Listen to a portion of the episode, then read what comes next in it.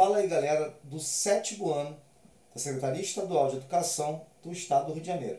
Eu sou o professor Roberto Stabile, professor de Geografia, e nós vamos falar mais um pouquinho sobre o transporte rodoviário no território brasileiro, na rede de transporte. Né? Na verdade, hoje a gente vai falar um pouquinho mais sobre o transporte rodoviário, mas vamos falar sobre o transporte de uma forma geral.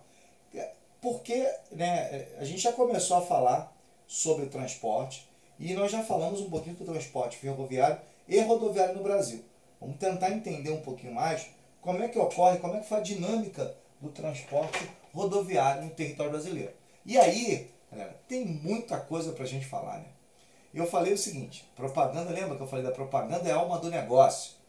Você se torna um consumidor de automóveis porque as multinacionais vieram para o Brasil e fizeram com que nós nos é, passássemos a pensar sempre em ter um carro. Bom, deu tudo certo, não deu tudo certo?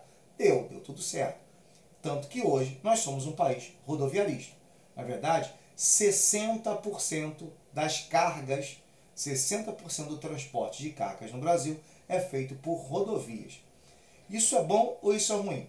Bom, posso falar que é ruim em um determinado ponto e bom para um outro ponto. Bom, então vamos entender um pouquinho das rodovias, o que é esse lado bom e ruim. Primeiro o seguinte, por que se construiu tanta rodovia no território brasileiro? A primeira coisa é, se construiu tanta rodovia no território brasileiro, porque construir rodovia é muito mais fácil, muito mais dinâmico. E aí a implantação, construir é barato, galera, bem, bem barato.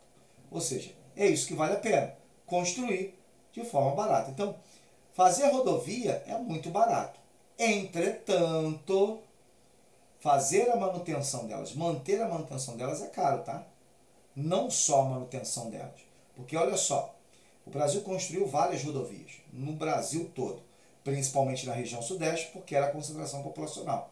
No entanto, a gente passou, né, a gente ficou né, por base construindo vários, né, várias rodovias, várias. Entretanto, né, no geral, o que, que aconteceu? Nós passamos a ficar dependentes do transporte rodoviário e as estradas não ficaram conservadas. Pelo contrário. O que tem de estrada aí com série de buracos problemática, gigante, gigante o problema. Por quê? Porque, como eu falei, construir é mole, facinho, barato pra caramba. Mas manter essas rodovias, isso é caro, muito caro, bem caro mesmo.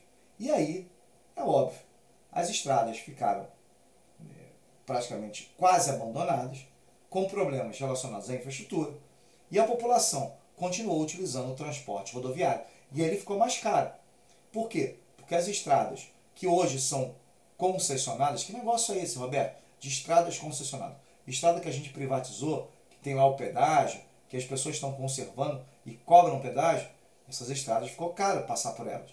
E não só isso, manter o carro também é caro.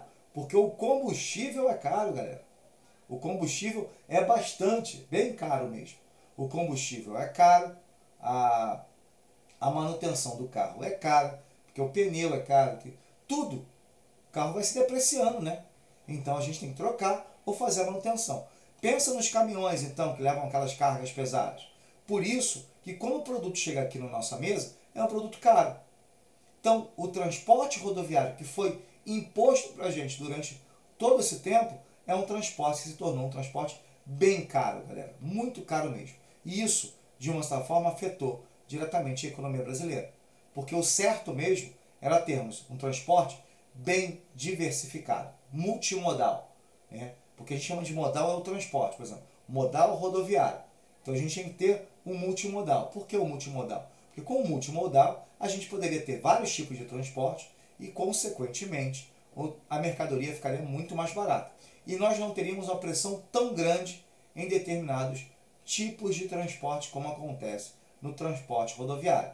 Que, infelizmente, como a gente falou, né, a gente vive hoje o transporte rodoviário. E a gente vê na grande cidade o engarrafamento, todo mundo com seu carro, né, o transporte público de má qualidade, ou seja, tudo isso.